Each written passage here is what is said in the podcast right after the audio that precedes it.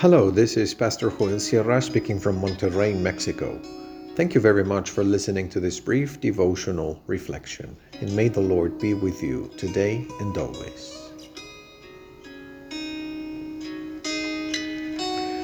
Diagnostic Evaluation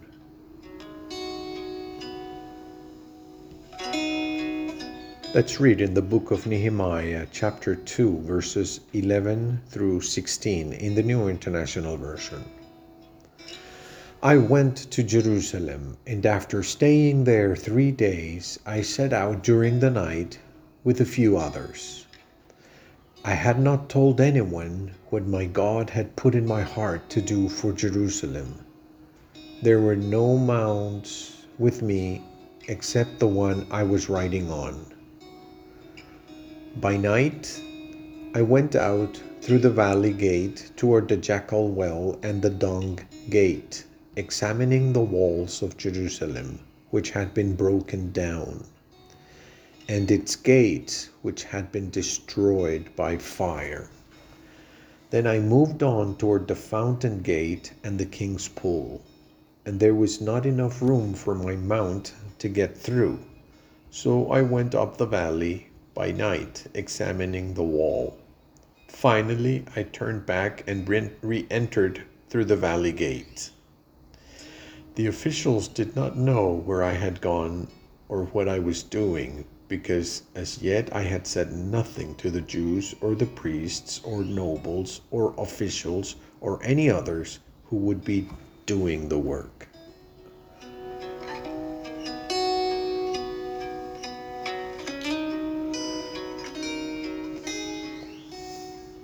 Nehemiah's story has a lot to do with us because its theme is reconstruction. In these difficult times for the churches and for the whole world, we need to hear this portion of God's Word because today God also calls us to rebuild. Upon arriving in Jerusalem, Nehemiah took three days to finish the process of getting in to acclimatize, to catch his breath, to observe. He made a tour to inspect the condition of the wall. Before starting the reconstruction, it was necessary to make a diagnostic evaluation. It resembles the time we're going through as churches. Some are making their first attempts at in person meetings, although the storm has not yet abated. And many of us go to the meeting with the same purpose as Nehemiah. We want to see how the church turned out. We do a recount of the damages of the pandemic. Just how destroyed is our wall? The tour allows us to see a depressing panorama. There is desolation and destruction. However, we must not abide in the sadness of destruction. It is true that what we had has collapsed. What we had built with a lot of effort, with a lot of investment of time and resources, has been demolished. With how much sweat and tears we had managed to build what we had.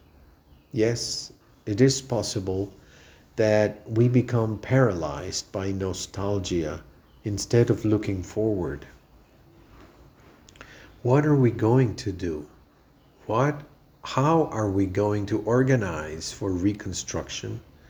How can we revitalize the various ministries, the tasks of the church, the pastoral groups, the activities that shape our mission? We are evaluating the destroyed wall taking a tour of Jerusalem together with Nehemiah. And we are seeing firsthand the state in which the pandemic has left us. Let's do the damage assessment, yes, but without getting stuck in sadness.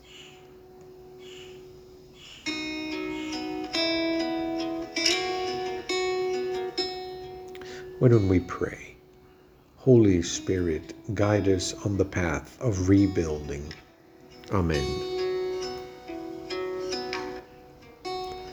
I know that the Lord secures justice for the poor and upholds the cause of the needy.